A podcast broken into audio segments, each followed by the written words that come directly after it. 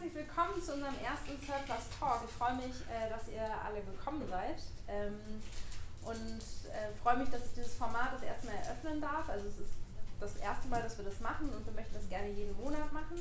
Äh, ich bin Johanna und arbeite jetzt seit einem Jahr bei Surplus. Wer war denn schon mal hier bei uns im Laden oder ist irgendjemand das erste Mal? Also ist jemand das erste Mal da? Aber ihr habt alle vielleicht schon mal von Surplus gehört, oder?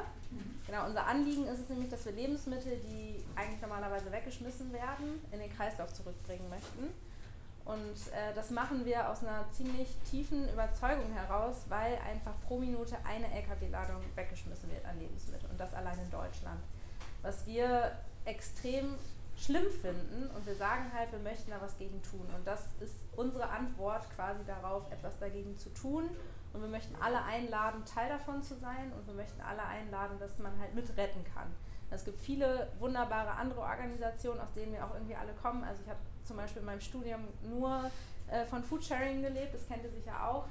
Ähm, uns geht es aber ja, darum, dass einfach alle Leute mal darüber nachdenken und auch wirklich was tun. Ähm, uns geht es aber nicht nur um den Verkauf, sondern und mir, also ich bin als Bildungsreferentin bei Surplus eingestellt, geht es ganz besonders darum, dass wir einen Ort schaffen, wo man sich auch austauschen kann. Also wo es um Nachhaltigkeit geht und wo man ähm, über verschiedene Leute, die einfach tolle Projekte haben oder irgendwie tolle Bücher rausgebracht haben oder irgendwas einfach ihre Meinung auch gerne mal sagen möchten, dass wir da gerne einen Raum bieten möchten. Und so ist uns der Surplus Talk eingefallen und äh, wir haben hier eine wunderbare große Fläche und ähm, ich darf auch heute die erste Gastrednerin ähm, willkommen heißen. Es ist in meinen Augen eine wunderbare Köchin, die nicht nur Köchin ist, sondern auch in meinen Augen sehr künstlerisch begabt ist. Sie äh, beschreibt sich als äh, humanistisch-politisch denkende Visionärin, was ich sehr unterstützen kann. Und für mich ist sie ähm, im Umweltschutz und in der Nachhaltigkeit extrem authentisch. Und es macht total Lust, ihr zu folgen. Also weil man einfach denkt, cool, das kann ich nachmachen. Und das ist so, also als ich das erste Mal getroffen habe, war ich so ein bisschen aufgeregt, oh, äh, eine Köchin, die äh, irgendwie schon so ganz viele Bücher rausgebracht hat, aber es macht einfach so Spaß, auch sich mit ihr zu unterhalten und Ideen auszutauschen. Ähm, sie hat ein Buch rausgebracht, was wir uns heute genauer anhören möchten. Also wir werden ein paar Sachen raus, daraus äh, hören. Das ist Zero Waste Küche. Und meiner Meinung nach ist es ein wirklich tolles Standardwerk, wenn man sich mit Nachhaltigkeit und Lebensmittelverschwendung auseinandersetzen möchte und gehört für mich auf jeden Fall jetzt in meine Küche rein. Auch wenn ich mich, also bei, bei mir ist ganz oft so, hm, ja, ich lese noch ein bisschen was nach, aber da in diesem Buch kann man wirklich richtig tolle Sachen nachlesen. Ähm, genau, es ist für mich eine tolle Liebeserklärung an unsere Lebensmittel und das ist auch unser Wunsch. Ähm, wir möchten einfach Lebensmittel wertschätzen und deswegen teilen wir eine ziemlich ähnliche Philosophie und ich freue mich, Sophia heute begrüßen zu dürfen. Herzlich willkommen. Willst du dich dahin So, ich glaube, ich glaub, wir müssen ganz schön laut reden, weil ich bin jetzt ja? da hinten gestanden okay. und sonst verstehen uns, glaube ich, äh, nicht alle so gut ohne Ihr sagt Mikro, Bescheid, wenn wir ne? irgendwie zu, ähm, zu leise sind. Aber laut reden kann ich ganz gut. Ich komme nämlich aus so einer Familie, wo äh, sich alle immer so ein bisschen angeschrien. Also jetzt nicht, ähm, du ja. weißt, was ich meine. Ja. Oh. Hallo, ja. Ja, schön, dass du da bist. Ähm, ich möchte heute Abend nochmal darauf hinweisen, wir haben uns dafür erstmal entschieden, dass wir das äh, Format äh, kostenlos machen möchten, aber äh, was nichts kostet, ist auch nichts wert. Und es ist ganz, ganz wichtig, dass Gastredner und Gastrednerinnen äh, eine Wertschätzung von uns erhalten, äh, weil sie ihre Zeit mit uns teilen. Und deswegen möchte ich darauf hinweisen, also die Spende geht auf jeden Fall äh, an Gastredner und Gastrednerinnen, dass ihr da ähm, gerne was reinschmeißt, weil ähm, tolle Arbeit sollte meiner Meinung nach auch sehr, also sollte einfach fair belohnt werden. Genau.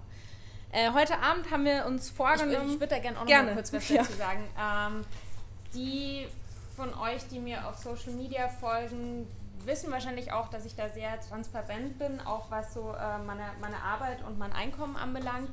Und ähm, nur weil man Bücher schreibt oder was in der Zeitung drüber steht, heißt das noch lange nicht, dass man reich ist. Ähm, Reichweite ist nicht gleich Kontostand und ähm, ich habe sehr bewusst mich in den letzten, vor allem im letzten Jahr wirklich entschieden, ähm, zu viel Nein zu sagen, was so äh, meinem, meinem, Wertekatalog nicht mehr entspricht. Und ähm, deshalb, es geht heute Abend auch ja, wirklich um Wertschätzung. Mhm. Und ähm, deshalb, äh, also ich will euch jetzt nicht anbetteln, aber ich will natürlich sagen, ähm, ich habe heute auch schon neun Stunden in der Küche gearbeitet und Johanna hat heute auch schon den ganzen Tag gearbeitet. Also ähm, es wäre schön, wenn ihr was in diese Flasche hineintut und uns Wertschätzung entgegenbringt mhm. für den Abend. Ähm, genau. Ja, danke dir dafür. Ja, ja. danke. Muss man jetzt nicht klatschen.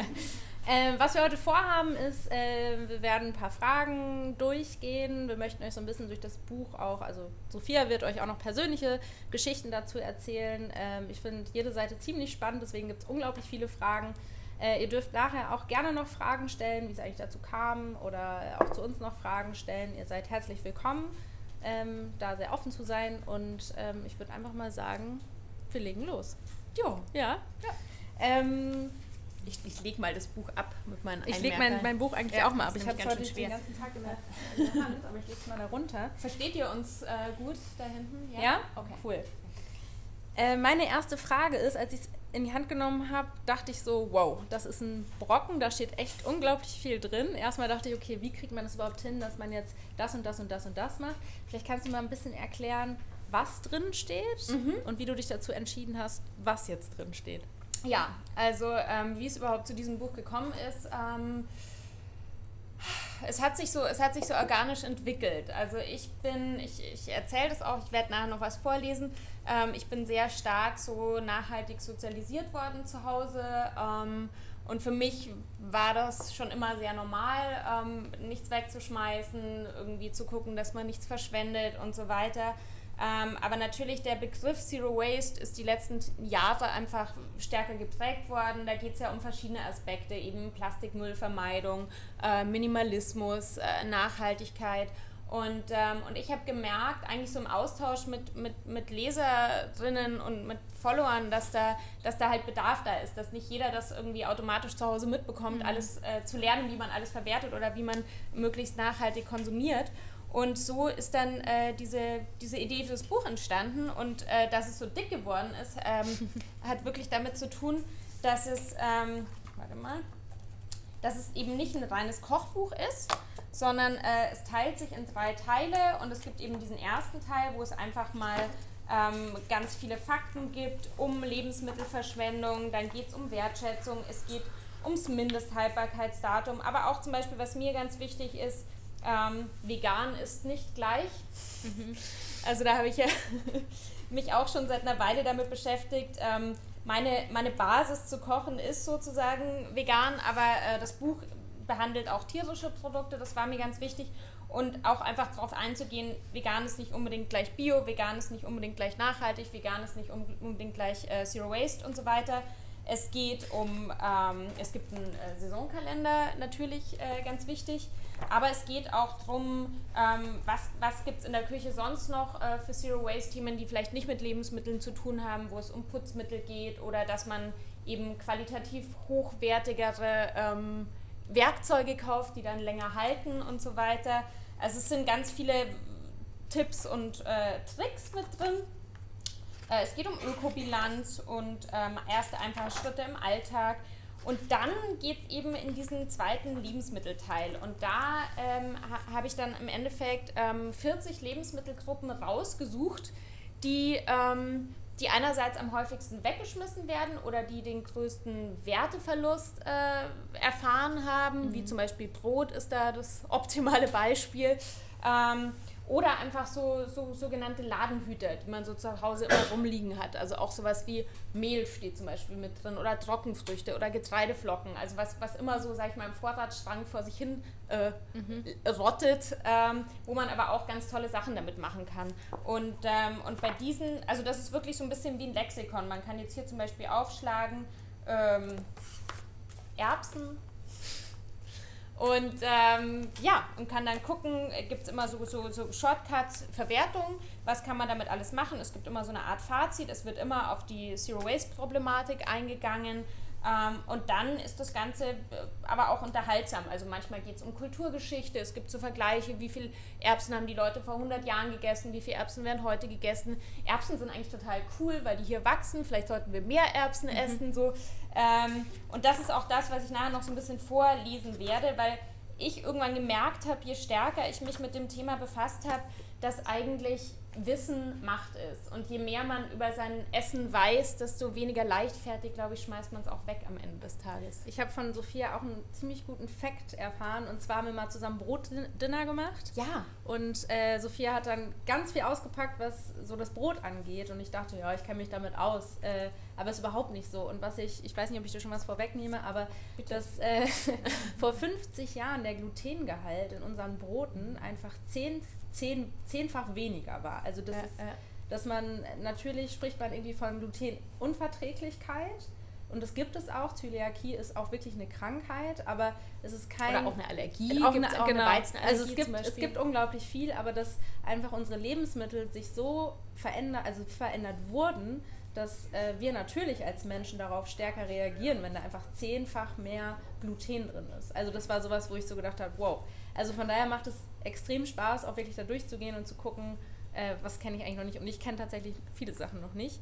Aber gab es da irgendwie auch Sachen, wo du gesagt hast, ah, das kann ich jetzt nicht mehr mit reinmachen? Also gab es noch mehr Wissen oder ist es so? Also, also das, das Schwierigste war fast, es gab natürlich eine Deadline, wann das Buch fertig sein musste. Und ich gerade so das Thema Brot, also da gibt's, da kann, da kann man, das ist einfach super spannend, so kulturgeschichtlich. Ja. Also man kann da sich schon verlieren in dieser, in dieser Recherche, sage ich mal. Und ich musste natürlich schon immer wieder schauen, dass ich mich äh, durchaus auf das Nachhaltigkeitsthema auch fokussiere, das nicht so aus dem mhm. Fokus verliere, weil ich irgendwie über die Geschichte des Sauerteigs äh, abschweife oder so. ähm, ich habe selber total viel gelernt dabei und ähm, ich muss auch manche Sachen einfach vorlesen, weil ich kann mir auch selber nicht alles merken. Ne? Ähm, aber ja, also es war am schwierigsten, war es am Endeffekt die Deadline einzuhalten, ja. weil es wirklich sehr dick geworden ist. Ja. ja. Ähm, und wir haben uns am Anfang, als wir uns kennengelernt haben, auch tatsächlich darüber unterhalten, dass unsere Omas ja eigentlich die Nachhaltigkeitsheldinnen waren, weil sie einfach wussten, wie es funktioniert. Und wir haben uns auch darüber unterhalten, ähm, dass wir eigentlich jetzt gerade das Rad so ein bisschen neu erfinden und so, wow, wir ver verwerten jetzt irgendwie alles, aber ich glaube, wir sind uns irgendwie einig, dass da irgendwas passiert ist. Aber die Frage an dich, was glaubst du, ist da passiert, dass es das jetzt wieder braucht? es ist furchtbar viel passiert. Es wäre so schön, wenn man das so mit einem Satz beantworten ja. könnte. ähm, also ich glaube, das ist auch so ein bisschen der, der Fokus von diesem Buch. Einerseits wirklich das, was, was unsere Großeltern sehr, sehr automatisch gemacht haben, sie das sogenannte Bauchgefühl. Mhm. Ähm, äh, aber natürlich kommen auch neue Aspekte dazu. Also äh, zum Beispiel meine Oma hat jetzt keine Sprossen gezogen, ja, oder das ist auch was, was man sehr gut zu Hause machen kann. Ähm, aber, oder, oder, Fairtrade war jetzt auch nicht so ein Thema ähm, ja. äh, vor, vor 100 Jahren oder so. Also es ist viel, viel, oder auch Plastikverpackungen, natürlich gab es einfach nicht so viel, ähm, vielleicht dann eher bei der Uroma. Mhm. Ähm, das sind halt so neue Themen, die dazukommen. Aber ich glaube, der Kern ist wirklich Bauchgefühl mhm. äh, und Wertschätzung. Das sind zwei so ganz große Punkte. Und da ist natürlich das Thema MHD, Mindesthaltbarkeitsdatum, was jetzt hier auch ganz gut zum, zum Setting passt, ja. ein Riesenthema. Und da, ähm, ich glaube, das kommt im Buch gar nicht vor, ich weiß es nicht. Da hatte ich so ein, als Kind einfach so ein prägendes Erlebnis ähm, von zu Hause. Ähm, meine Uroma, ähm, die Frauen werden sehr alt in unserer Familie. Meine Uroma ist mit 96 äh, gestorben, da war ich sechs.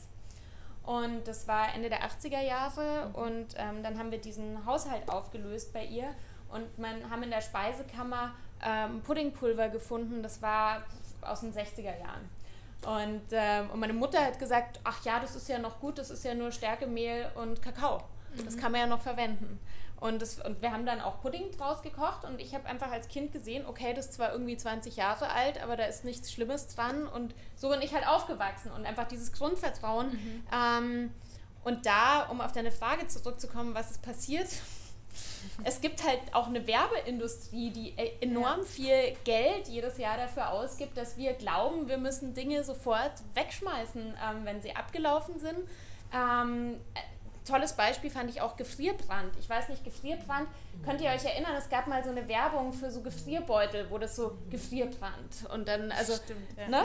ich glaube, Toppets oder ja. so. Ist ja, ähm, und man hatte wirklich so das Gefühl, okay, okay, wenn man irgendwie Gefrierbrand nur anfasst, stirbt man sofort. Ja? Gefrierbrand ist überhaupt nicht gesundheitsschädlich. Ja? Ich habe das auch nicht gewusst, bevor ich das recherchiert habe. Also es ist einfach das Einzige, was bei Giftierpflanzen passiert, es schmeckt nicht mehr so gut, es verändert teilweise ein bisschen die Konsistenz, zum Beispiel bei einem Gemüse oder so. Mhm. Man muss jetzt Sachen nicht um jeden Preis essen, wenn sie irgendwie lapprig sind und gar nicht mehr toll. aber einfach zu lernen, dass Gefrierbrand nicht gesundheitsschädlich ist und dass ganz viele Sachen nicht sofort total gesundheitsschädlich sind und dass man ganz vieles auch einfach mal noch dran riechen und probieren kann, ohne, ohne sofort tot umzufallen. Ich glaube, das müssen wir wieder lernen. Ja, das merke ich zum Beispiel auch. Also ich mache ganz viel hier Führungen mhm. und äh, da ist es auch so, dass, dass man erstmal so ein bisschen, hm, was ist das denn? Und dann schmecken wir aber auch und gucken uns das auch mal an und das ist auch wirklich das, was ich aus meiner Erfahrung sagen kann mittlerweile, dass wir das wirklich wieder lernen müssen, auf unsere äh, Sinne zu achten. Also den Sinnen eigentlich wirklich wieder mehr Raum geben müssen. Und ich finde, man kann es mit einem Mindesthaltbarkeitsdatum nicht mhm. äh, oft genug sagen.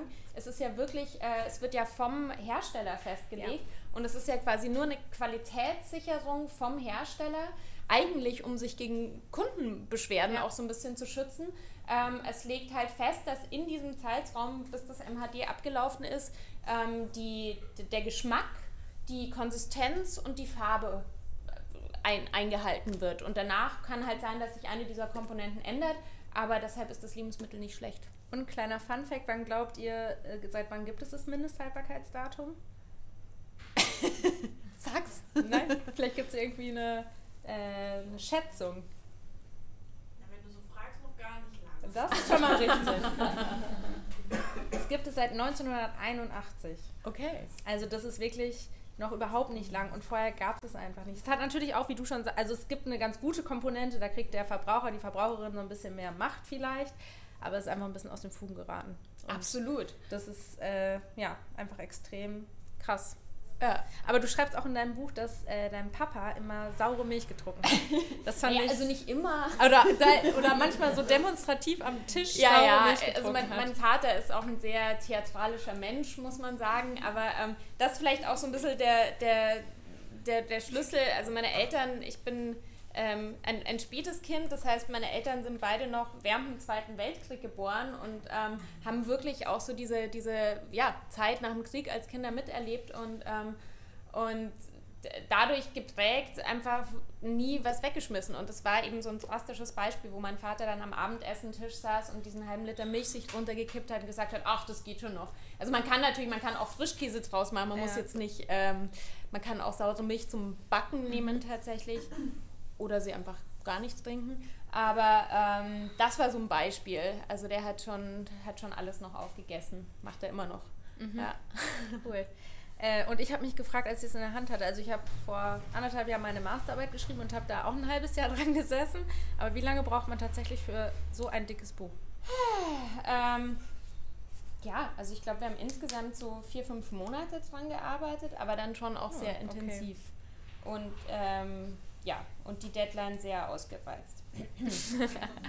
Aber uns, vielleicht, ich, ich, ich zeige noch mal so ein bisschen, also was, natürlich gibt es auch Rezepte in dem Buch, das soll jetzt nicht außer Acht gelassen werden. Und da war es mir vor allem wichtig, ähm, das ist ja nun jetzt schon äh, mein drittes Kochbuch, dass es vor allem Rezepte sind, die man auch vielseitig kombinieren kann. Ne? Also dass jetzt nicht irgendwie, ähm, weil ich habe sehr festgestellt, ich habe ja auch eine Zeit lang viele Kochkurse gegeben, dass Leute sich äh, oder viele Menschen sich sehr stark festhalten mhm. an Rezepten, natürlich vielleicht auch aus einer Unsicherheit, weil sie nicht so viel kochen.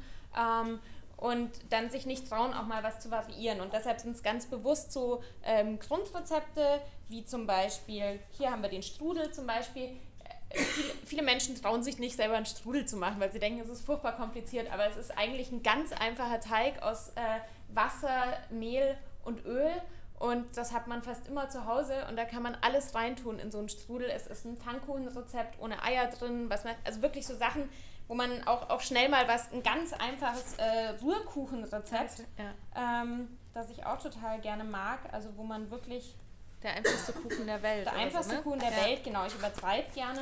Und da kann man dann eben Kakao oder äh, Früchte mit reinmachen oder so.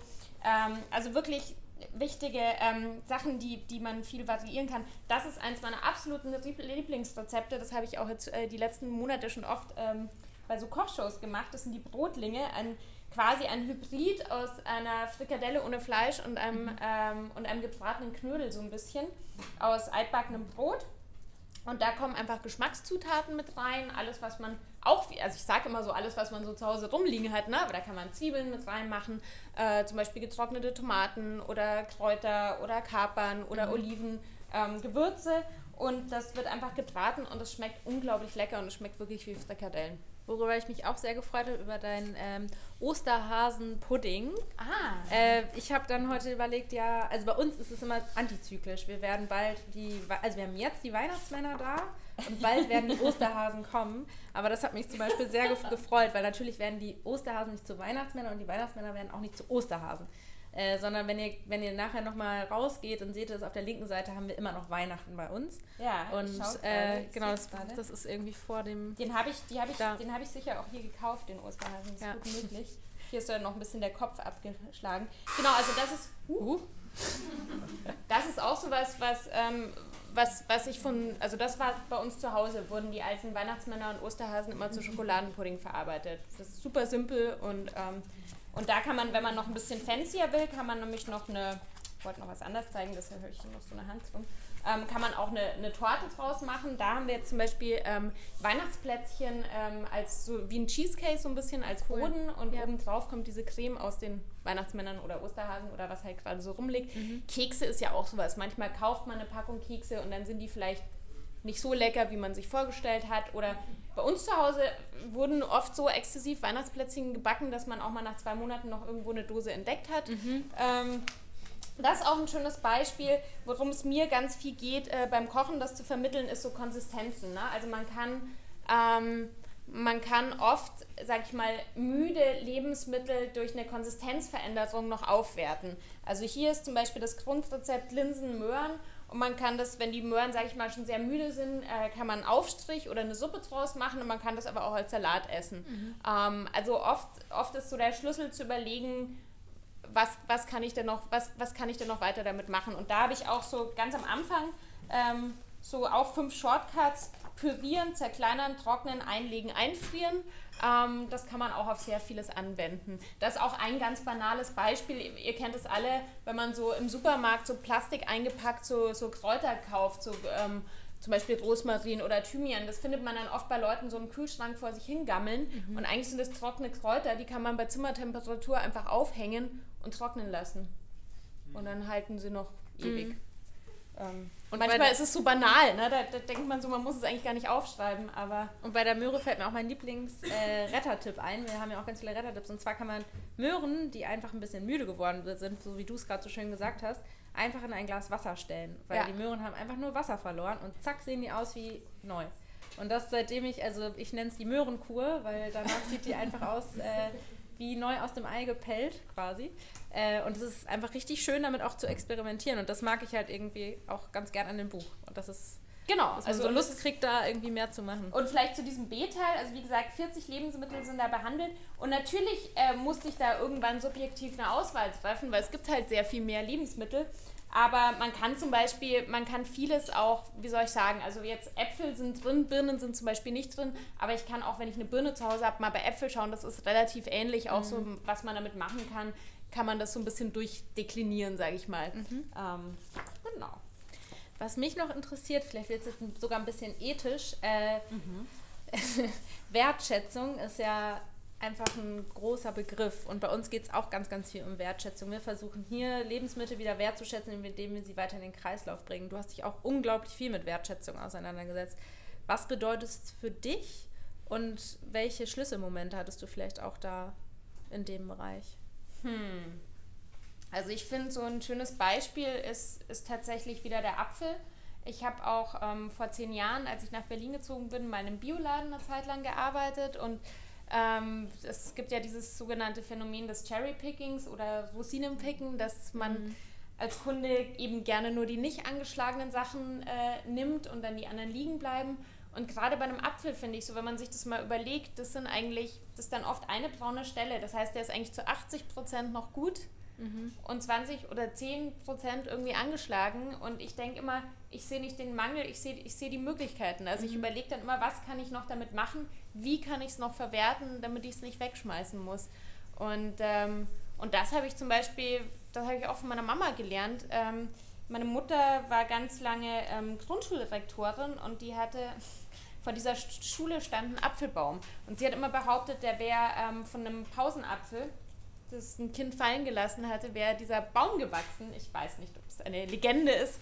Ähm, auf jeden Fall waren das, waren das relativ kleine äh, wilde Äpfel, sag ich mal, die da dran waren. Und die waren fast immer wurmstichig. Also die waren oder, oder angeschlagen. Die, mhm. Und die musste man, und meine Mutter hatte halt konsequent jedes Jahr Apfelmus draus gekocht. Und da habe ich einfach gelernt, dass man, auch wenn die jetzt nicht perfekt sind, da noch was draus machen kann.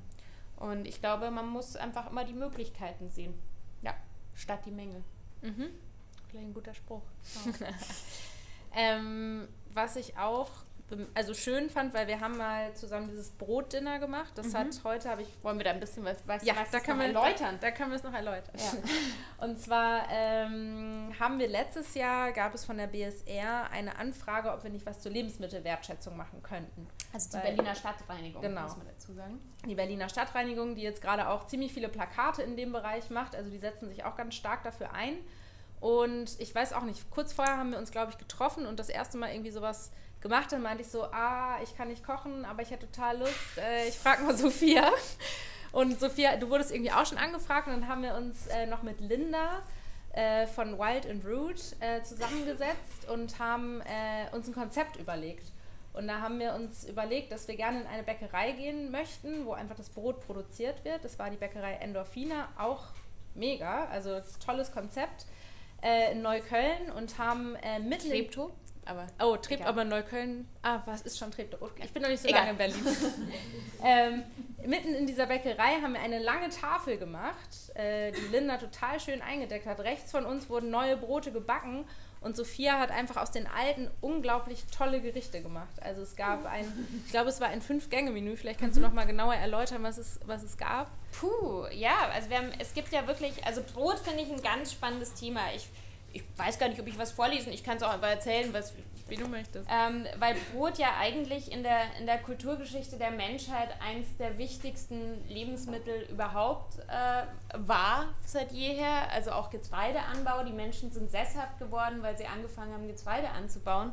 Und äh, es wurden mehr Kriege um Kornkammern geführt als um Gold. Und ähm, Brot ist mittlerweile wirklich zu einem Wegwerfprodukt geworden. Ähm, mhm. Ja, in in Ländern wie Deutschland. Und ähm, ja, es gab eine Studie letztes Jahr vom WWF, dass äh, in Deutschland jede fünfte Backware im Müll landet ähm, und dass damit quasi eine, eine Anbaufläche, an, also Getreide von einer Anbaufläche verschwendet wird von der Größe Mallorcas, was wirklich groß ist.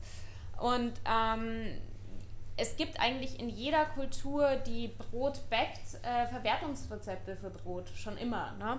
Und, ähm, und da habe hab ich natürlich in dem Kontext überlegt, was kann man, wie kann man das spannend in einem Fünf-Gänge-Menü umsetzen. Da spicke ich aber jetzt nochmal, weil ich weiß alle fünf Gänge, weiß ich nicht.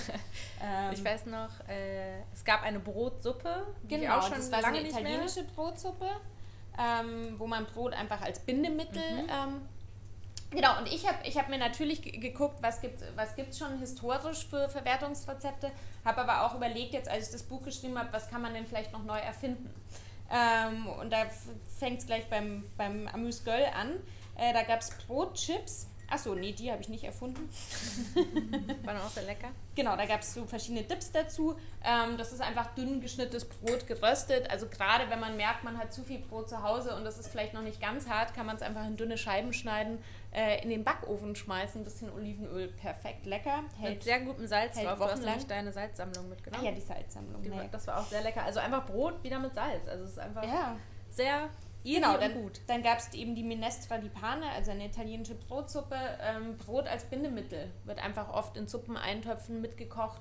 Ähm, das war früher für ganz, ich habe mit einer Freundin geredet, die ist in Österreich auf dem Land aufgewachsen. Deren Großeltern haben jeden Morgen einfach Brot in, in so in Milch äh, mhm. reingebrockt oder in, in Buttermilch. Das war Frühstück für mhm. ganz viele Leute. Auch hartes Brot. Ähm, dann gab es eine Pasta mit ähm, mit, äh, mit einer Füllung mit, mit äh, Semmelbröseln und ähm, äh, Auberginen und obendrauf noch ein bisschen Semmelbröseln. Das ist auch interessant. In der italienischen Küche gibt es auch traditionelle Rezepte, äh, wo Semmelbrösel in Nudelfüllungen verwendet werden. Und es ist auch so ein bisschen so ein, so ein arme Leute Parmesanersatz, dass man ähm, auf Pasta geröstete Semmelbrösel gemacht hat. Ähm, dann als Hauptspeise gab es natürlich die Brotlinge mhm. mit Beilagen. Und ähm, genau, als Dessert habe ich diese Semmelbrösel Cracker gemacht in süß. Und das war so der Punkt.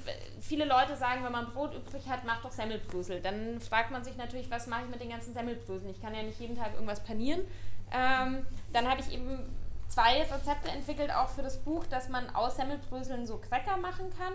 Ähm, ist im Grunde ganz simpel. Da kommt Wasser, Öl ähm, und Semmelbrösel rein und man kann dann eben das eben herzhaft machen oder, äh, oder auch süß. Wir haben das dann für das Dessert. Da waren noch ein bisschen so Gewürze, Anis, äh, Kardamom und so. Und äh, streicht es einfach dünn aus und backt es im Ofen. Ähm, und ich habe ein Rezept für eine, für eine Quiche äh, entwickelt äh, mit einem Semmelbröselboden. Und ähm, ich schaue gerade, ob ich es finde. Nein, Genau, also was ich damit nur sagen will, wenn man, wenn man dann eben Brot und, und auch altbackenes Brot als, als Werkstoff sieht, kann man ganz tolle Sachen damit machen. Und ich würde halt immer empfehlen, ähm, nicht nur um, um das Bäckerhandwerk zu wetten, halt äh, zu, zu retten, zu wecken, ähm, einfach auch kein billiges Aufbackbrot zu kaufen, weil es hat einfach, wie gesagt, wir haben vorhin schon drüber geredet, es mhm. ist die Unverträglichkeit, also der Körper sagt einfach, das ist Oll, weil da sind Backtriebmittel drin, da sind teilweise Sachen drin, die müssen nicht mal deklariert werden. Mhm. Also es ist kein Wunder, dass man dann manchmal so das Gefühl hat, das tut dem Körper eher nicht so gut. Ähm, hat einfach, also richtiges Sauerteigbrot, Vollkornbrot hat eine ganz andere Verträglichkeit. Ne? Und ähm, ja, und hält auch länger. Hält länger. Und was ich bemerkenswert fand, was mir immer zum Beispiel noch so gut, ich weiß nicht, wie es bei euch ist, aber wir brauchen, brauchen einfach extrem wenig Lebensmittel. Also wir haben gar nicht so viel Brot gebraucht. Also ich, das kennt man ja auch irgendwie so, selber. Ja. Dass man, dass man Für so, das Dinner meinst Genau, jetzt, weil ja. ich war, ich bin natürlich jetzt keine Köchin und dachte so, ja, wir brauchen bestimmt 15 Brote oder sowas, aber es ist Quatsch. Ja. Also man konnte einfach, ich weiß nicht, wie viel Brotleibe wir hatten, ganz wenig. Ganz wenig. Fünf oder so? Wir hatten, glaube ich, wie viele Gäste hatten wir? 20? Ja. 20? Ja. Genau, und das war einfach, also auch da merke ich zum Beispiel auch, okay, man muss auch, also es ist ja auch mal okay, wenn der Teller leer ist und man auch nichts mehr hat. Erstens und zweitens verkauft man sich ja wirklich immer, dass man einfach viel zu viel nimmt. Was auch ein ganz wichtiger Punkt ist. Also ähm, ich habe mich ja wirklich eingehend mit dem Thema beschäftigt und ich glaube, die Tatsache, dass in Deutschland 18 Millionen äh, Tonnen Lebensmittel im Jahr weggeschmissen werden und davon 40 Prozent im Privathaushalten, mhm ist ein Luxusproblem. Also wir können es uns leisten, Lebensmittel wegzuschmeißen. Das muss man mhm. schon echt knallhart so sagen. Ähm, und wir kaufen immer zu viel. Wir kaufen, also die meisten von, ich sage jetzt wir, ne, aber die mhm. meisten Menschen kaufen viel zu viel. Das habe ich selbst in der Situation erlebt, wo ich das Essen verkauft habe. Vor den Feiertagen ist immer so ein schönes Beispiel, ne, wenn man sieht, äh, alle flippen aus, als ob es irgendwie morgen nichts mehr zu essen gäbe. Und das sind auch so ganz kleine Tipps, einfach nur äh, so viel kaufen, was man selber tragen kann, ja, und was in eine Tasche passt pro Person für eine Woche. Das reicht vollkommen. Und was, was auch so ein Tipp von mir ist, zum Beispiel einfach mal ähm, was ausgehen zu lassen, mal was aufzubrauchen. Äh, ich mache auch regelmäßig Inventur in meiner Küche, wo ich dann zum Beispiel einen Monat versuche, ähm, erstmal keine neuen Trockenprodukte zu kaufen, sondern alles mal so, was so in den Vorratsgläsern drin ist, aufzubrauchen. Egal, ob es jetzt irgendwie noch ein Mehl ist oder ein Grieß oder so, einfach mal zu schauen, was kann man noch so. Das macht dann auch sehr kreativ. Mhm. Ja. Und du sagst, also ich glaube, dir sind Fotos auch einfach ziemlich wichtig. Oh. Ähm, wir haben da auch, als wir das Event hatten, haben wir unglaublich Buch schöne soll Fotos. ja auch schön sein. Genau, aber die sind schon extrem schön, weil ich, also für mich kommt es so rüber, das merke ich auch immer, wenn ich, wenn ich irgendwie Leute durch den Laden führe, dann auch zu zeigen, hey, das, was abgelaufen ist, sieht überhaupt nicht schlimm aus, es schmeckt noch genauso gut und es ist auch immer noch schön. Und ich finde, mhm. das zeigst du eigentlich auch ganz gut. Ähm, es war besonders schön, als wir diese, diese Header-Fotos für den Lebensmittelteil gemacht haben. Ähm, weil, also meine Fotografin, die hatte auch irgendwann so richtig immer mehr Spaß, so äh, Hülsenfrüchte in, in grafische Muster zu legen. So. ähm, aber wir uns wirklich irgendwann gedacht haben, oh mein Gott, Essen ist so schön. Also das hat so meine persönliche Wertschätzung auch nochmal gesteigert. Mhm. Gedacht haben, man könnte fast ein Fotoband nur mit schönem Essen machen eigentlich. Mhm. Also das auch zu, hier das Brot finde ich auch echt schön. Also das so auch so mal wahrzunehmen, wie schön eigentlich Essen ist oder? Ja. Also Karotten und, und diese Vielfalt. Natürlich haben wir dann auch sehr bewusst geschaut, dass wir auch, ich finde bei den Tomaten ist es der Wahnsinn, weil ich muss mal dieses Tomatenbild zeigen. Das war, wir haben die Fotos im September gemacht, was ein sehr guter Erntemonat ist. Also das ist so, da gibt es fast am meisten so auf dem Markt und vom Bauern, wenn es so um frische Lebensmittel geht. Und bei den Tomaten, das war wirklich, also ich habe Tomaten ähm, gefunden, die sind, die sind fast alle aus der Markthalle 9 Echt? in, Ah. in Berlin und ein paar sind von mir selber angebaut, vom Balkon. Und da waren wirklich Tomaten dabei, hier die russische Wandertomate oder die Indigo-Tomate, Lychee-Tomate hatte ich auch noch nie äh, gesehen. Wie viele Tomatensorten gibt es denn? Es gibt weltweit 15.000 Tomatensorten. Okay. Und die Historiker vermuten, dass es vor 150 Jahren noch 36.000 Tomatensorten gab. Also ähm, sich, diese, sich diesen Reichtum auch mal bewusst zu machen ne, von Lebensmitteln. Und, und bei ganz vielen Gemüsen fand ich diesen historischen Aspekt auch, also ich will euch ich will versuchen zu begeistern. Ich habe jetzt gerade den Sellerie aufgeschlagen zum Beispiel. Du darfst auch gerne mal was vorlesen, Ja, weil genau, ich ich lese jetzt vielleicht einfach sehr mal vor. spannend, wie es halt einfach auch aufgebaut ist. Genau, also Sellerie zum Beispiel. Ich, es gibt so viele Lebensmittel, die jeder von uns kennt, die in jedem Supermarkt liegen, aber wir uns eigentlich gar nicht bewusst sind, was die alles können und was die für eine Wirkung haben, was die für einen Gesundheitsaspekt haben und was man da eigentlich alles damit machen kann. Ähm, also bei Sellerie äh, lese ich mal was über die Geschichte des gerne. Schon im alten Ägypten und im antiken Griechenland galt Sellerie als Heilpflanze, die entgiftend, entzündungshemmend und stimmungsaufhellend wirkt. Ab dem Mittelalter wurde er auch in Europa zu diesem Zweck in Klostergärten angebaut. Seit dem 17. Jahrhundert sind die von uns noch heute verzehrten Formen geläufig. Ab dem 19. Jahrhundert wurde er zunehmend nur noch als Gemüse verzehrt, das aufgrund seiner guten Lagerfähigkeit noch bis ins 20. Jahrhundert einen prominenten Platz auf dem Speiseplan unserer Vorfahren einnahm. Erst seit einigen Jahren erfährt speziell die Knolle im allgemeinen Wurzelgemüsetrend ein verdientes Comeback. Und da ist natürlich mein Lieblingsbeispiel, ich habe es dir vorhin schon erzählt, die Zwiebel. Die Zwiebel. Ich weiß nicht, ob ihr es wusstet, ich wusste es nicht. Wusste es auch nicht. Es hat mich wirklich umgehauen. Ähm, in Indien ist die Zwiebel für ganz viele Menschen das wichtigste Gemüse. Ähm, weil viele Menschen sehr arm sind und sich nicht äh, viel unterschiedliches Gemüse leisten können und Zwiebeln einfach sehr billig sind, ähm, sehr gut lagerfähig sind und ähm, extrem vitaminreich sind. Und bei uns sind Zwiebeln halt sowas, was jeder so mal irgendwo in der Ecke rumliegen hat. Und ähm, Zwiebeln sind wirklich für viele Inder und Inderinnen elementar lebenswichtig. Und wenn die Zwiebelpreise hochgehen, gibt es schon mal politische Unruhen. Und das hat mich wahnsinnig beeindruckt. Und ähm, ja, also es ist einfach eine Grundlage eine, eine, eine für, für, für tägliche äh, Gerichte. Und ohne Zwiebeln kommt, äh, kommt in vielen äh, Gebieten nichts auf den Teller. Und da auch noch ein spannender Aspekt. Ähm, wir alle kennen das, wenn die Zwiebeln austreiben. Und viele Menschen schmeißen das weg. Und das ist das Beste. Weil das ist, der, das ist der Trieb der Zwiebel, das ist der Keimling, da sitzen, die, da sitzen die meisten Nährstoffe drin und man sollte das unbedingt mitessen. Und es schmeckt auch gut, das ist eigentlich wie eine Frühlingszwiebel fast, dieser grüne Trieb. Und, ähm, und das fand ich auch ganz spannend. Natürlich ähm, propagiere ich auch ganz stark, dass man, dass man äh, die Blätter von, von Gemüsen zum Beispiel mitessen kann. Wobei ich aber immer sagen muss, ähm, würde ich nur bei Biogemüsen machen. Ja. Ne? Weil sonst kann man einfach nicht davon ausgehen, dass keine Pestizide dran sind. Und bei ganz vielen Gemüsen ähm, haben die zum Beispiel noch ganz andere Nährstoffe als das, als, als das eigentliche Gemüse. Also wenn man beides isst, kriegt man noch viel mehr gesunde Sachen mit. Und ähm, ja, das ist zum Beispiel die Zwiebel. Und die Zwiebel hat auch historisch einiges zu bieten. Ähm, seit mehr als 4000 Jahren werden Zwiebeln als Gemüse, Würz- und Heilpflanzen kultiviert. Im alten Ägypten waren sie heilige Opfergaben, in der römischen und griechischen Antike wurden sie literarisch erwähnt und durften in keinem Gemüsegarten fehlen. Auch ihre vielfältigen Heilkräfte wurden seit jeher genutzt. In unseren Gefilden machten sie sich ab dem Mittelalter breit, sogar im Kuchen. Zucker war damals unerschwinglich teuer. Honig rar und die natürliche Süße kar- karamellisierter Zwiebeln ist uns auch heute noch bekannt. Also Zwiebeln und Karotten wurden früher als Süßungsmittel verwendet und ähm, meine Mama immer wieder die Mama, die hat ähm, früher immer, als ich ein Kind war, eine Zwiebel in der Handtasche gehabt. Äh, kein Scherz, ähm, weil das gegen Insektenstiche hilft. Also wenn man zum Beispiel einen Wespenstich ja. hat im Sommer, Zwiebel aufschneiden, Zwiebel drauf und dann lässt äh, der Juckreiz nach. Und zum äh, unangenehmen Thema der Zwiebel schneiden, ähm, da habe ich mich auch damit beschäftigt. Also ich versuche natürlich auch praktische Tipps zu geben in diesem Buch.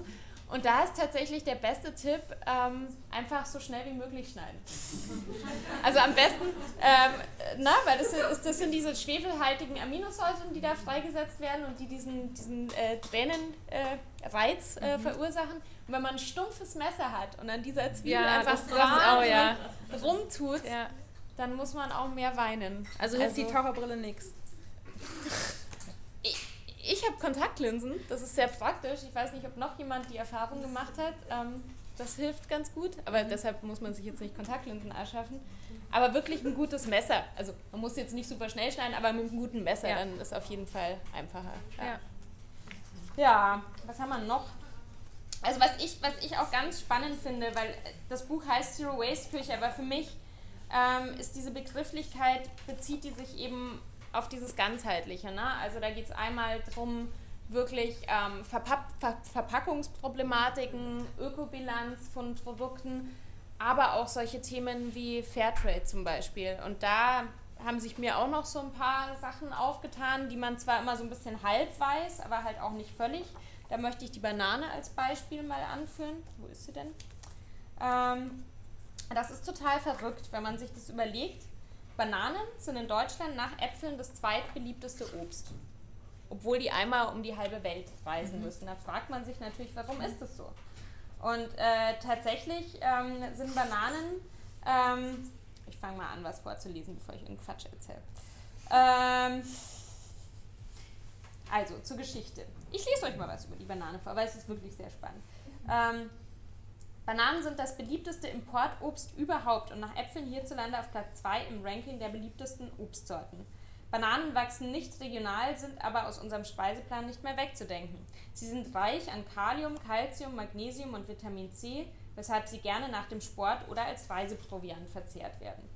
Außerdem kommen sie in einer praktischen natürlichen Verpackung und sind schön weich und süß, sodass sie bei allen Altersstufen beliebt sind. Auch Paradiesfeigen genannt sind unsere heutigen Dessertbananen sorgfältig gezüchtete Kreuzungen, die fast nur noch aus aromatischem Fruchtfleisch bestehen. Im Gegensatz dazu sind Wildbananen viel kleiner und haben viele harte Kerne. Bananenplantagen bildeten Ende des 19. Jahrhunderts mitunter die ersten industrialisierten Monokulturen. Das war mir auch nicht bewusst, für die damals schon Regenwälder abgeholzt wurden und Menschen in den Anbaugebieten ausgebeutet. Mit Eisenbahnen und Dampfschiffen gelang es, große Mengen nach Europa zu transportieren und die Frucht für jeden zugänglich zu machen. Davor waren Bananen ein Luxusgut. Und das ist wirklich der Grund, warum Bananen heutzutage so selbstverständlich bei uns sind, weil es wirklich ja, eins der ersten industriell erzeugten äh, äh, Lebensmittel ähm, war, das um die halbe Welt geschifft wurde. Zu, zurück zum Preis. Der Kilopreis von Bananen ist seit 20 Jahren fast gleich. Oft kosten Bananen weniger als regionale Äpfel. Im konventionellen Handel gehen 5% an die Bauern. Den größten Gewinn macht der Einzelhandel mit 31%. Wer diese ausbeuterische Preispolitik nicht unterstützen möchte, sollte unbedingt zu Bio-Fairtrade-Bananen greifen. Auch deshalb, weil Bio-Bananen ökologisch oft nachhaltiger angebaut werden, weil sie zum Beispiel in Misch- und nicht in Monokulturen angebaut werden. Und natürlich ohne den Einsatz von Pestiziden. Mit der Fairtrade-Prämie können die Arbeitsbedingungen verbessert, nachhaltiges Wirtschaften ermöglicht und die Kommunen bestärkt werden. Und es ist wirklich so, dass sowohl das Thema Schokolade kommt auch im Buch vor, Kaffee, Bananen, Schokolade ist was, was wir fast alle täglich konsumieren. Und das sind wirklich ähm, Wirtschaftszweige, wo Kinderarbeit und moderne Sklaverei im konventionellen Bereich sehr, sehr häufig sind. Und das ist, glaube ich, auch was, was man zwar irgendwie so weiß, aber sich aber vielleicht auch nicht so, also gerne verdrängt, sage ich mhm. jetzt mal. Und ähm, da muss ich wirklich sagen, plädiere ich wirklich mittlerweile dafür, äh, diese Lebensmittel nur noch Fairtrade zu kaufen, weil man sonst einfach nicht sicher gehen kann, dass man nicht zum Beispiel Kinderarbeit unterstützt. Und ich glaube, das möchte eigentlich keiner. Mhm. Ähm, und ähm, es gibt dann natürlich Leute, die sagen, hm, Fairtrade, das ist ja oft, also kann man sich da wirklich drauf verlassen, aber das ist halt so ein bisschen wie bei Bio. Du hast zumindest einen Mindeststandard. Ne? Natürlich gibt es immer mal wieder schwarze Schafe, aber wenn man es gar nicht Fairtrade kauft, dann kann man es halt gar nicht garantieren. Und äh, es gab ein schönes Beispiel, das habe ich nicht im Buch mit reingeschrieben, aber das fand ich interessant. In den Niederlanden gab es einen Supermarkt, der beschlossen hat, nur noch Fairtrade-Bananen zu verkaufen. Ähm, die haben das, glaube ich, mit einer Mischkalkulation gemacht. Also die haben sozusagen den Preis ein bisschen niedriger angesetzt, ähm, aber haben eben keine konventionellen Bananen mehr verkauft. Dadurch haben die Leute, die dort einkaufen gegangen sind, natürlich die Fairtrade-Bananen gekauft, weil das waren die einzigen, die es dort gab. Und dadurch haben andere Supermärkte in den Niederlanden nachgezogen, haben auch mehr Fairtrade-Bananen ins Angebot genommen. Und dadurch ist der Fairtrade-Bananenanteil um 20% gestiegen in den Niederlanden. Und ich finde schon, sowas macht so ein bisschen mhm. Hoffnung. Mhm. Ähm, und das bringt mich auch zu einem größeren Thema. Sorry, dass ich hier so einen Monolog halte. Ich kann die ganze Zeit zuhören. Das ist alles gut. Aber ich habe mich einfach sehr viel mit dem Thema beschäftigt. Ähm, natürlich sollten wir als Verbraucher, sollte nicht die ganze Verantwortung auf unseren Schultern liegen. Das ist, ne, also ich bin absolut jemand, der sagt, die Politik muss mehr machen. Es wird in Deutschland immer noch sehr viel so ähm, propagiert, dass ja, die Wirtschaft sollte doch mal und so mhm. Ziele umsetzen. Es gibt viel zu wenig Restriktionen, meiner, meiner Meinung nach. Aber natürlich haben wir mit unserer Kaufentscheidung auch eine gewisse Macht. Und gerade wenn es um so Themen wie Fairtrade und Bio geht, ähm, ja, können wir uns zumindest wo dagegen entscheiden. Ja. Und ich finde auch an dem Beispiel der Lebensmittel kann man Nachhaltigkeit auch wirklich ganz gut lernen. Also ja. es ist halt immer dieses Nachhaltigkeit ist so ein großer Begriff und man weiß immer nicht so, wenn man von einer CO2-Steuer spricht, ja, so what, wie viel ist CO2, keine Ahnung, aber Lebensmittel, die brauchen wir alle und wir wissen auch ungefähr, was man ganz gut da tun könnte. Und äh, das merke ich immer so, dass es einfach eine schöne Art und Weise ist, einfach auch zu lernen, wie Nachhaltigkeit auch wirklich möglich ist. Und ähm, da eben drüber nachzudenken, möchte ich eigentlich Kinderarbeit unterstützen? Ich meine, ich muss was essen. Okay, ob ich jetzt Schokolade essen muss oder nicht, ist natürlich dahingestellt. Aber ich habe die Möglichkeit zu wählen. Und das finde ich auch immer noch unglaublich wichtig. Und ich stimme total ein, äh, also stimme total zu, dass das nicht alles auf uns liegen kann, aber wir können einen großen Teil dazu beitragen. Was ich immer merke, man sagt ja auch, der Konsument, die Konsumentin möchte halt nichts nach dem Mindesthaltbarkeitsdatum essen. Ähm, ja, ihr seht, unser Laden funktioniert. Also natürlich, das ist auch immer alles noch nicht einfach und äh, wir, wir, wir versuchen auch immer noch weiterzumachen und sowas, aber äh, ihr seid ja auch gekommen und ihr findet es auch spannend. Deswegen finde ich es immer so schwierig zu sagen, der Konsument, die Konsumentin möchte das ja nicht. Und das finde ich mhm. halt auch so unglaublich wichtig in dem Bereich dann auch einfach nochmal, ja, wir haben alle die Macht, indem wir jeden Tag irgendwas kaufen, haben wir halt quasi einen Stimmzettel und man geht ja auch wählen. Und das finde ich einfach ja, also ziemlich und, vergleichbar. Ja, und vor allem da hilft halt, da hilft halt auch nur Aufklärung, ne? Und Total. ich fand, was ich fand so, ähm, was ich auch ganz spannend fand, das äh, habe ich irgendwo gelesen, ich ehrlich gesagt weiß ich gerade nicht mehr von wem. Ähm, gerade im Kontext, ähm, es geht ja oft beim Thema äh, Fleischkonsum, fand ich auch sehr spannend. Habe ich mich, also es kommen ja auch äh, tierische Produkte. Das wäre meine ähm, Frage jetzt gewesen. Also vor in diesem ja. Buch, weil ich mich auch einfach damit mit der Nachhaltigkeit auseinandergesetzt ja. habe. Ähm, wie man sieht, ähm, wollte ich keine Fische kaufen, deshalb hat meine Illustratorin sie gezeichnet. Bei Und Eiern auch keine Eier. Genau, aber, aber ich gehe natürlich drauf ein, gerade das Thema Fischfang ist ein sehr hartes Thema. Ähm, aber ich wollte noch was zum Fleisch sagen. Ähm, da, also man kann wirklich so, so viele Parameter sehen. Also vor, ähm, vor 150 Jahren äh, wurden in Deutschland, äh, hat, hat jeder, jede Person in Deutschland pro Jahr ähm, über 20 Kilo Hülsenfrüchte gegessen, einfach als, als Eiweißquelle. Und mittlerweile sind es 0,7 Kilogramm. Gleichzeitig ist der Fleischkonsum natürlich gestiegen. Und es gab halt dieses äh, Wirtschaftsversprechen, sage ich mal, nach dem Zweiten Weltkrieg in Deutschland, jeder soll sich Fleisch leisten können, weil früher gab es halt im besten Fall mal den Sonntagsbraten. Und das hat sich irgendwann ad absurdum geführt zu, jeder soll jederzeit so viel Fleisch essen können, wie er nur will, für ganz wenig Geld. Und das ist natürlich was, was einfach ökonomisch auch nicht funktioniert mhm. langfristig. Und, ähm, und genauso spannend in dem Kontext fand ich diese Aussage, dass dann eben, dass das zu einem Glaubenssatz geworden ist. Also dass viele Menschen glauben, das ist mein Grundrecht, möglichst billige Lebensmittel jederzeit in größtmöglicher Menge verfügbar zu haben. Ähm, und deshalb ist es auch so untastbar.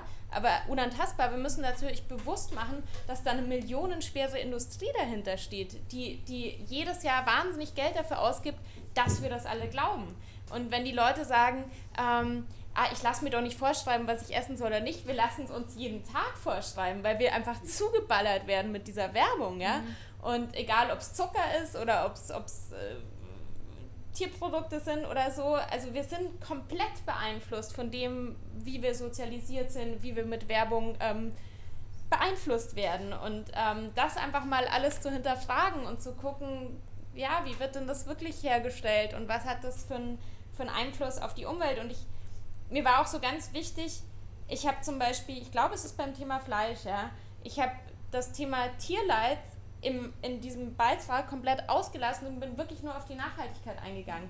Und das reicht eigentlich schon, um zu sagen, uh, also wenn ich Fleisch esse, dann halt echt wenig, gell? weil mhm. es ist echt ähm, so fürs Klima und so und für alles. Und das ist so, wie soll ich sagen, es wird halt, es wird halt die Umwelt und Menschen und Tiere ausgebeutet in der Lebensmittelindustrie. Und das alles zusammen ist scheiße auf gut Deutsch. Mhm. Ne? Und deshalb sollte man bewusster schauen, was man konsumiert. Und deswegen ist es ja eigentlich auch nochmal so wichtig, dass du, weil das fand ich gut, dass du Fleisch und Fisch aufgenommen ja. hast, weil es einfach so wichtig ist, genau diese Sachen äh, wirklich auch in den Kreislauf zu bringen und besonders diese Sachen nicht wegzuschmeißen. Also Raphael, Absolut. unser Chef, ist ja auch äh, bekannter Veganer und es ist, glaube ich, für ihn immer noch komisch zu sehen, dass in seinem Laden auch Fleisch und Fisch verkauft wird. Aber wenn man sich mal überlegt, wie viel Wasser einfach in ein Kilo ähm, Rind verbraucht, wie viel CO2, wie viel Kraft, wie viel Arbeit, wie viel Energie äh, ist es genau das, was wir eigentlich wiederverwenden sollten, weil das wäre das Allerschlimmste, wenn wir das wegschmeißen würden. Absolut. Und gerade das Thema Milchprodukte ist da ja auch so spannend. Ne? Sowas wie mhm. Joghurt, zum Beispiel, egal ob es jetzt ein pflanzlicher Joghurt oder, oder ein Joghurt aus Milch ist. Joghurt ist zum Beispiel so ein Produkt. Ich habe ein Beispiel gefunden, ähm, da, das war, in, ich glaube, es war Stern TV oder so eine deutsche Fernsehsendung. Die haben so mit, mit einem Wissenschaftler anwesend, haben die dann 18 Monate alten Joghurt gegessen, der Familie, ähm, oder unter ärztlicher Aufsicht oder so. Und der war vollkommen in Ordnung, ja. Und ähm, sowas dann eben wegzuschmeißen. Oder es gab eine, eine Frau in, in Norwegen, die hat eine Initiative gestartet, gibt es jetzt, also langsam macht das ja die deutsche, äh, auch so der Einzelhandel, gibt es ja schon so Initiativen, dass ähm, dass man Milch, also dass man sowieso erstmal dran riechen und äh, zumindest dran riechen sollte, um mhm. zu gucken, ob die Milch noch äh, äh, genießbar ist, aber dass man die zum Beispiel wunderbar noch verbacken kann. Mhm. Ja, und dass das eben unsere Großmütter oder Urgroßmütter auch gemacht haben, und die, um wieder zur sauren Milch zu kommen, dass man die wunderbar noch in einen Waffel oder in einen Kuchenteig machen kann. Und was meine Mama mir erzählt hat, fand ich auch spannend. Ähm, als ich im Bioladen gearbeitet habe, Eier, finde ich, ist auch so ein Thema. Ähm, die Leute sind immer ausgeflippt, wenn mal die Eier aus waren. Jetzt sind es halt Bio-Eier, ne? Und da gibt es vielleicht von dem einen Lieferanten und die Hühner legen halt nur am Tag, sind so viele Eier. Dieses Selbstverständnis, dass wir eben immer alles in, im, im Übermaß jederzeit verfügbar haben. Früher gab es im Winter keine Eier. Also die Hühner haben einfach, also es gab halt noch nicht diese, diese, diese Eifabriken und es gab so verschiedene Arten, um Eier haltbar zu machen. Da gab, ich weiß gar nicht, wie man das nennt. Es gab so eine, ich habe letztens eine Frau in Amerika gefunden, die das auf ihrem Bauernhof, so ein YouTube-Video, die das auch macht. Das ist so eine galertartige Masse. Es kommt in so einen Eimer und dann werden die Eier da so reingelegt und dann halten die da Monate, sind aber natürlich nicht, nicht mehr so frisch, sage ich mal, dass man eine Mayo draus machen sollte, aber man kann die zum Beispiel zum Backen noch verwenden. Und so wurden Eier früher sozusagen auch eingeweckt, so ein bisschen. Aber wenn sie alle waren, waren sie halt alle. Und äh, ja, ich finde, wir müssen einfach, es muss vielleicht nicht immer alles vorhanden sein. Mhm. Also man muss auch mal klarkommen, wenn man im Bioladen kommt und die Eier aus sind. Man muss mal etwas anders machen. Man kann wunderbar Pfannkuchen auch ohne Eier machen. Mhm. Ähm, wir kommen auch gleich schon so zu den letzten ja, so Fragen, Fragen, die ich ja. habe. Wir, hm. wir, geben euch gleich noch die Möglichkeit zu fragen, aber was mich interessiert ist, du bist, hast jetzt viel gelernt. Also du bist eine super vegane Köchin, hast dich jetzt unglaublich viel mit Zero Waste auseinandergesetzt. Was ist so das, wo du sagst, boah, das hat, wusste ich vor einem halben Jahr noch nicht, als ich mich noch nicht, oder vor einem Jahr, als ich mich noch nicht so viel damit beschäftigt habe, wo du halt sagst, puh, das muss die Menschheit wissen. Äh, hm. Also was ich habe so was so diese oh, es gibt so viel. ich überlege gerade. Also was mich, was mich extrem ähm, schockiert hat bei der Recherche, ich esse selber keinen Fisch, aber das Ausmaß, was Fischfang macht, mhm. das hat mich wirklich nochmal schockiert. Also dass wir wirklich gerade die Weltmeere leer fischen, ohne uns bewusst zu sein, was das irgendwie für Konsequenzen auf das gesamte Ökosystem haben wird. Ähm, das Ausmaß war mir nicht bewusst. Mhm. Ähm, also bei Fisch kann man fast, also außer vielleicht bei einem Süßwasserfisch irgendwie aus Netz, man kann fast keine, keine Empfehlungen aussprechen. Fische, mhm. also auch, auch diese ganzen Aquafarming, es ist alles wild und die, die Futter, also es ist wie Massentierhaltung, auch was die gefüttert kriegen, ist so gruselig. Da sind teilweise Stoffe drin, die in anderen Industrien schon längst verboten sind. Also ähm, das hat mich äh, sehr, sehr schockiert. Ähm, dieses, dieses Fairtrade-Ausmaß mir auch nochmal bewusst zu machen, also diese, diese, diese Ausbeutungsgeschichten und um da nochmal drauf zurückzukommen, es gibt wirklich mittlerweile in jedem, auch in jedem konventionellen Supermarkt wirklich Fairtrade-Regale. Ne? Also man mhm. kann eine Schokolade auch ähm, da kaufen. Was mir auch nicht bewusst war, war, ähm, war, wie viele dieser lokalen Lebensmittel, wie jetzt zum Beispiel der Sellerie oder die Kartoffel ist da auch ein schönes Beispiel, eigentlich wahnsinnig gesund sind und wir eigentlich viel mehr essen sollten. Also zum Beispiel äh, Kartoffel wird manchmal auch die Zitrone des äh, Nordens genannt, weil sie so extrem Vitamin C-haltig ist. Mhm. Und ich habe Kartoffeln schon immer gern gegessen, aber ich habe nicht gewusst, dass selbst gekochte Kartoffeln fünfmal so viel Vitamin C haben wie ein Eisbergsalat. Ähm, das waren so, also sich das immer mal wieder bewusst zu machen, dass wir eigentlich sehr tolle Lebensmittel haben, die es so bei uns um die Ecke gibt, ähm, die Superfoods sind. Mhm. Ja. Ähm, ja, und ähm, ja, was auch spannend ist, ähm, wenn man so bei, bei der Ökobilanz ist, ähm, vielleicht im Frage, wenn wir, wenn Fragen gestellt werden, kommen oft so sehr ähnliche Fragen auf. Es gibt immer wieder diese Frage bei Äpfeln, ja. Ähm, dass man sagt, äh, Lagerware, regionale Äpfel versus der Apfel aus Neuseeland, ähm, der dann vielleicht zu einer gewissen Jahreszeit eine bessere Ökobilanz hat, weil diese Lagerung so, so energieaufwendig ist. Und da habe ich natürlich dann auch dazu recherchiert, was wäre jetzt meine Empfehlung dazu. Meine Empfehlung wäre einfach, vielleicht mal zwei Monate keine Äpfel zu essen im Jahr. Frische. Also mhm. man muss, also weißt du, das, das, das ist wieder der Punkt, dass immer alles das ganze Jahr über verfügbar sein muss. Man kann Apfelmus essen, man kann Apfelkompott essen, man kann getrocknete Äpfel, äh, man kann Äpfel trocknen. Ähm, ja, also es gibt, es gibt auch immer die Lösung, mal was anders zu essen in mhm. der Zeit. Ja. Cool. Ich habe aber noch eine Frage, ah. die letzte. Ähm, wenn ich jetzt, also mir geht es auch immer darum, was kann ich eigentlich tun, weil mhm. das ist halt immer so ein großes Thema. Man kann sich dieses Buch kaufen, man kann vielleicht bei Surplus einkaufen gehen, man kann sich mal mit den Nachbarn austauschen und sagen, hey, hier, nimmt mal meine Sachen, ich fahre in Urlaub oder so.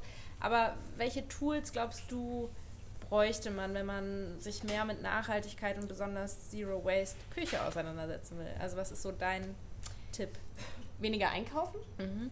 Ähm, sich auch wirklich eben, wie, wie vorhin schon gesagt, mal äh, trauen, was ausgehen zu lassen. Mhm. Also um auch wirklich auszuprobieren, wie viel braucht man eigentlich wirklich. Und ich bin halt immer eine große Verfechterin, ähm, selber zu kochen.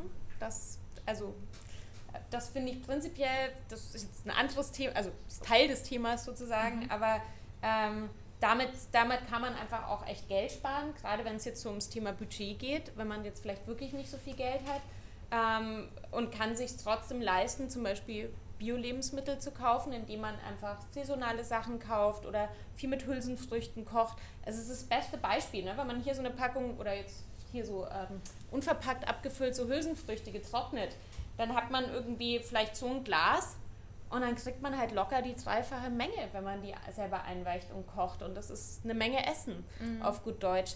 Und ähm, ja, also man kann, man kann sehr viel sparen, ähm, wenn man selber frisch kocht.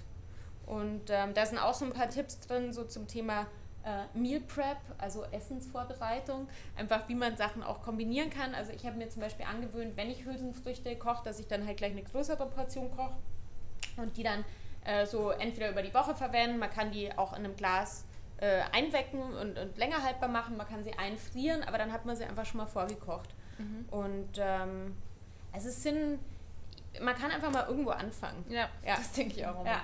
Oder was ich ja auch cool finde, also jetzt das, was ihr macht, finde ich natürlich auch sehr cool, aber es gibt auch immer mehr Bioläden, gerade hier in Berlin. Wir haben ja echt, wir haben einen ganz schön guten Zugang. Ne? Also wenn ich oft mit Leuten kommuniziere, das ist ganz tragisch, die, die eher so in der Provinz wohnen und sagen, ich krieg, bei mir sind überall Felder, ich kriege keine Bio-Lebensmittel. Das ist total verrückt. Ähm, ich habe vier Bioläden in meiner Nachbarschaft, die alle angeschlagene Gemüse runtergesetzt verkaufen. Also da kann man sich auch wirklich Bio leisten, wenn man jetzt nicht so ein gutes Budget mhm. hat. Ähm, ja, wir haben hier, hier schon sehr viele gute Möglichkeiten, mhm. nachhaltig zu leben. Das finde ich allerdings auch. Ja, äh, das waren meine Fragen an dich äh, für an dieses Buch. Ähm, ich möchte, also ich freue mich über noch über eure Fragen. Was interessiert euch noch? Was möchtet ihr wissen? Ähm, wo habt ihr noch Fragen? Schießt los.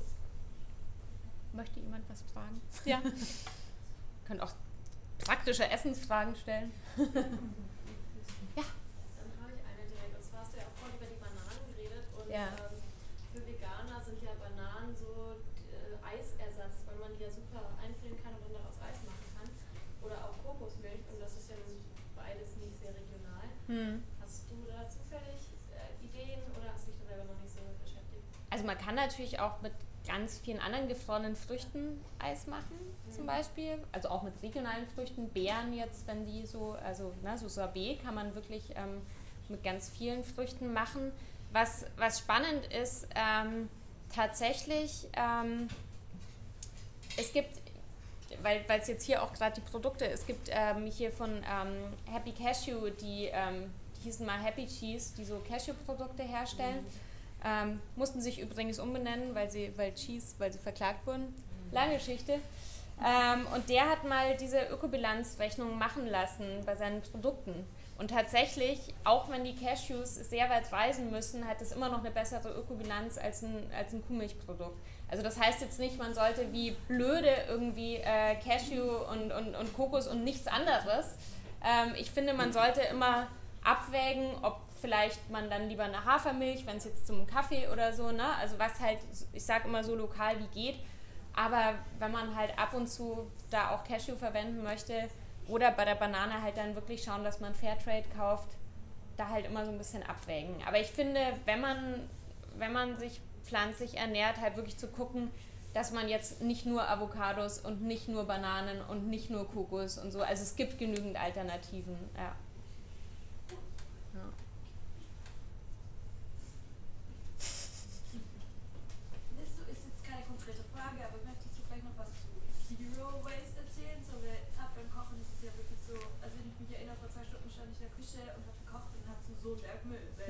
mhm. Plastik, abgesehen von Plastik, einfach immer was übrig bleibt. Ja, äh, äh. Das ist jetzt das Einzige, was so übrig geblieben ist, ist wirklich Zero Waste. Also meinst du jetzt eher so Gemüsemüll oder so? Ja, äh, äh. Also da sind natürlich auch Sachen mit drin im Buch. Ja. Also ein, ein Aspekt ist zum Beispiel eben, eben die Blätter mitzuverwenden oder auch darüber zu reden, bei welchen Lebensmitteln man die Schalen äh, problemlos äh, mitverwenden kann. Ähm, ich finde, also das war so ein bisschen ähm, mein Anspruch.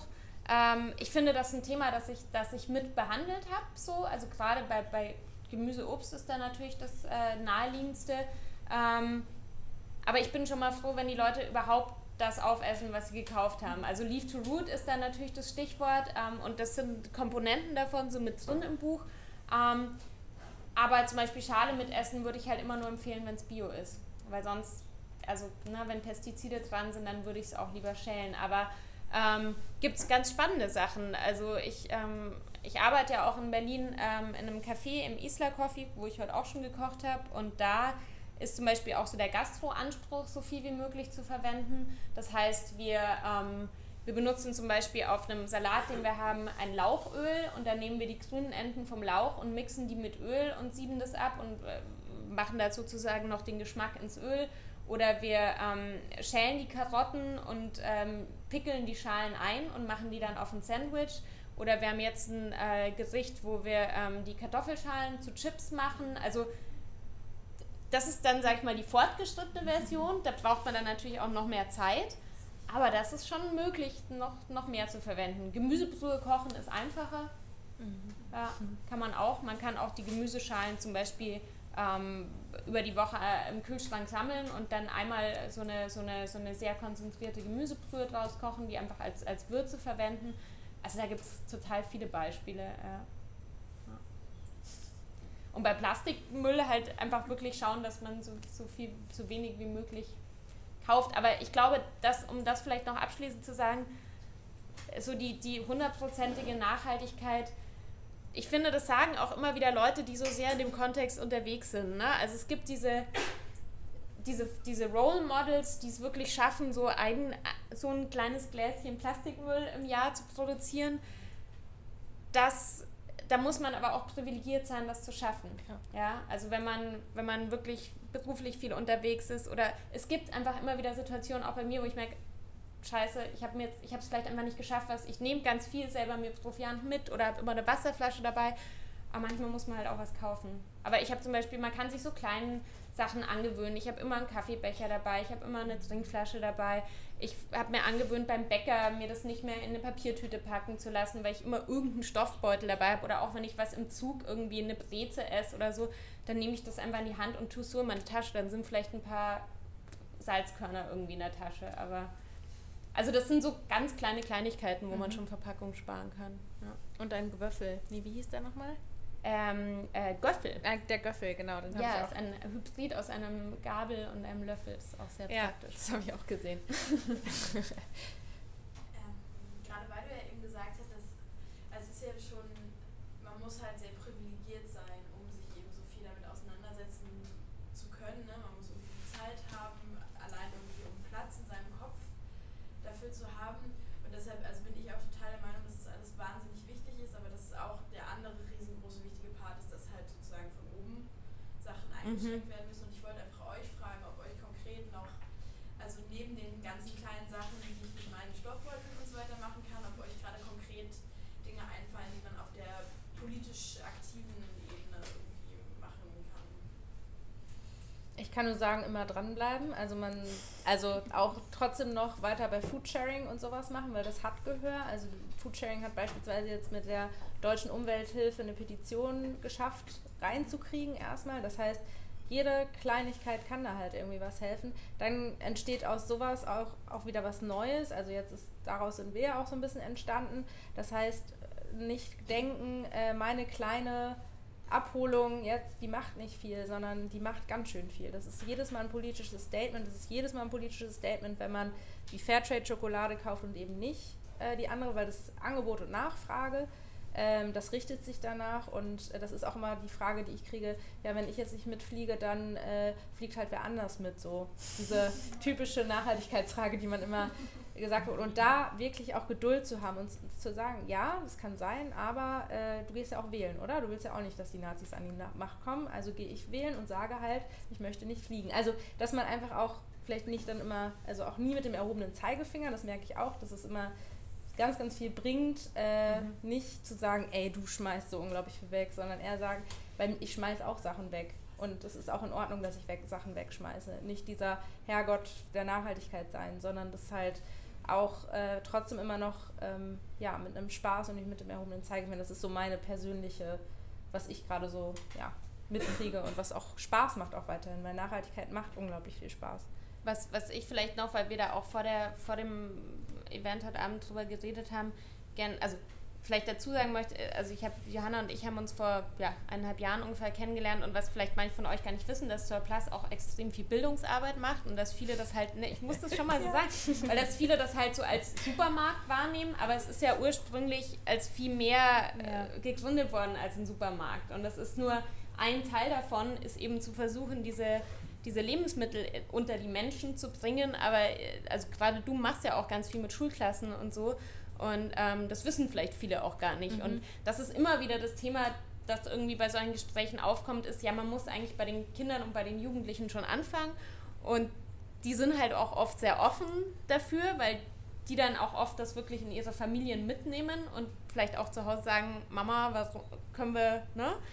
Ähm, magst du da noch Ja, was also das sagen? ist eigentlich, äh, Ähm, genau, also ich bin auch so bei Surplus angetreten. Also ich habe auch am Anfang äh, an der Kasse gearbeitet und war so nach dem Studium, also ich habe nachhaltiges Wirtschaften studiert und dachte so, ja, irgendwie, pff, natürlich kann ich jetzt irgendwie Nachhaltigkeitsberichte irgendwo schreiben, aber habe ich eigentlich gar keinen Bock drauf. Was wir brauchen, ist Bildung. Und dann habe ich Raphael gefragt, ob das auch möglich ist, ob wir Bildung machen können. Und dann war es das auch. Deswegen bin ich jetzt genau ein Jahr auch bei Surplus angestellt. Ähm, und da merke ich, dass es unglaublich viel Spaß macht. Meine Vision ist einfach, dass äh, klein Emma zu Mama, weiß ich nicht was sagt, Mama, das kannst du jetzt nicht wegschmeißen. Also bitte, das können wir wirklich noch essen. Da wird eine ganze Familie noch von satt. Also wie schön wäre das denn, wenn das äh, möglich wäre. Ihr bildet wäre. die Kinder zu Rettern aus. Wir ne? bilden die Kinder, die Kinder zu, eher zu Rettern aus. Genau, wir möchten halt einfach, das ist, wir wollen gar nicht so im Mittelpunkt das heißt, stehen. Bildet aus. Ja, also wir möchten den einfach, ich merke das auch mal, wenn, wenn wir hier durch den Laden gehen. Am Anfang ist es so, alle ziehen ihre Sachen raus, schreiben irgendwie mit, wenn sie schon ein bisschen älter sind. Am Anfang stehen sie dann doch so nah an unseren Nasen, weil es ist so, okay, das wäre alles weggeschmissen worden. Also auch irgendwie einen Lernort zu schaffen, wo man anfassen kann, wo man nicht nur sieht, ja, pro Minute wird eine LKW-Ladung weggeschmissen. Das ist, ist viel, das können wir vielleicht irgendwie besser fassen, aber es geht darum, Kinder heranzuführen äh, und das zum Anfassen und zum Spaß haben, aber auch das ranzutreten. Und das ist so das, worauf ich total Lust habe und äh, wo ich auch froh bin, dass Surplus sagt, ja cool, das machen wir, weil das ist unsere Vision. Und wenn es uns nicht mehr geben würde, weil es keine Lebensmittelverschwendung gibt, was ich in den nächsten zehn Jahren sehr bezweifle, dann wäre das aber auch in Ordnung. Also dann wäre das auch schön. Und das geht halt nicht nur durch den Verkauf, sondern es geht auch durch Bildung, besonders durch Bildung. Ja, genau. was ich auch noch sagen wollte dazu, also einerseits, das merke ich auch ganz oft, wenn man dann so Sachen im Alltag macht ne, und zum Beispiel sagt, ich hätte es gerne in meinen eigenen Becher eingefüllt oder ich möchte gerne das Brot in meine Stofftasche und so. Also es ist ja oft, für manche Leute ist es auch neu, die das Essen verkaufen, ja, und die sind vielleicht, ist, also in den seltensten Fällen, es gibt immer noch manchmal so Situationen, wo Leute sagen, nee, das darf ich nicht oder mein Chef hat gesagt oder so, aber meistens ist es, oder gerade in Berlin ist es schon relativ geläufig, aber auch, auch wenn jemand komisch reagiert, halt auch zu sagen, warum man das macht. Also mir ist es letztens passiert, das war sehr, musste ich einen sehr frühen Zug nehmen. Und ähm, ich gehe sonst nie zu dieser großen Fastfood-Kette, aber das war das Einzige, was am Hauptbahnhof schon offen hatte. Und ich wollte einen Kaffee und bin da halt mit meinem Mehrwegbecher und die haben halt auch Sojamilch ähm, hingegangen. Und dann hat der Verkäufer gesagt, ob das irgendwie ein, also warum ich diesen Becher nehme, ob das ein Spezi ob der den warm hält, den Kaffee, oder warum ich diesen Becher nehme. Und dann habe ich ihm halt erklärt, dass das ein Mehrwegbecher ist, weil ich keinen Plastikbecher möchte. Und der, der, wusste gar nicht, warum man so einen Becher nehmen will. Aber mein Gott, ja, kann ja nicht jeder wissen. So, ja, vielleicht jetzt, genau. er, jetzt weiß er es, wenn mal wieder jemand kommt. Ja. So. Und ich glaube, das, ähm, ja, reden irgendwie. Und Impulse setzen. Also wir haben eben auch darüber gesprochen, wenn jemand vegan ist oder so, dann ist es mal so ein großes Thema, oh, wie könntest du das, wie geht das nur? Mhm. Aber das ist dann eher so, du bist dann in dem Moment Vorbild und eigentlich ist es dann eher so, wow, du schaffst das ganz schön cool. Also ich merke dann immer, dass es dann alles hat so Prozesse äh, und, und die Prozesse dauern bei uns. Wir haben halt so viele Routinen, die wir jeden Tag ausführen und wenn wir irgendwann mal abweichen von unseren Routinen, kommen wir so ein bisschen durcheinander. Und das ist genauso mit diesen Themen. Veränderung ist immer schwierig. Ja, genau. Veränderung ist immer schwierig. Und das ist eigentlich das Spannende, dann auch auszuhalten, okay, ich bin jetzt Vorbild und ich, mich nervt das jetzt nicht, dass, dass jetzt zum tausendsten Mal gefragt wird, wie geht das denn? ähm, sondern eher so als Impuls zu nehmen. Und ich kann mich erinnern, als ich das erste Mal in eurem, in eurem Laden, den es nicht mehr gibt, in, in der Wilmersdorfer mhm. Straße war und einfach auch so die, die, die Leute zu beobachten, die da vielleicht so reinstolpern. Das war ja auch gut gewählt, den mal so in Charlottenburg zu machen und, ähm, mhm. und nicht in Neukölln, sage ich jetzt mal so. Also aus, der, aus dieser Blase rauszugehen, wo sich Leute vielleicht eh schon mit so einem Thema beschäftigen.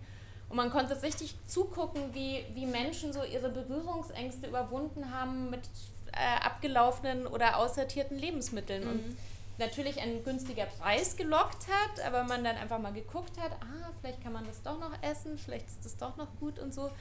Ähm, und deshalb, ja, ist das einfach auch ein Teil davon. Ja. ja. Jetzt haben wir die Frage umfassend beantwortet ja. vielleicht. Gibt es noch eine Frage oder was ihr gerne noch loswerden möchtet? Mit dem Blick auf die Uhr sind wir nämlich auch schon ganz schön weit. Ähm, ich bin total. Ganz schön viel gelabert. Ganz schön viel gelabert.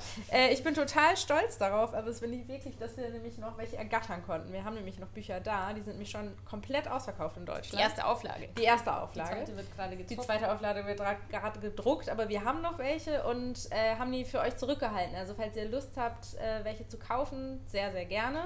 Äh, Miri äh, wird das an der Kasse mit euch gerne machen, also ganz normal zur Kasse gehen. Ihr dürft euch auch gerne noch äh, Sachen mitnehmen, wenn ihr Lust habt. Und ich möchte nochmal an die Spende erinnern, weil es mir ein Anliegen ist, dass ähm, Sophia auch sehr wertgeschätzt wird, weil ich es sehr spannend finde, was sie tut. Dankeschön. Danke.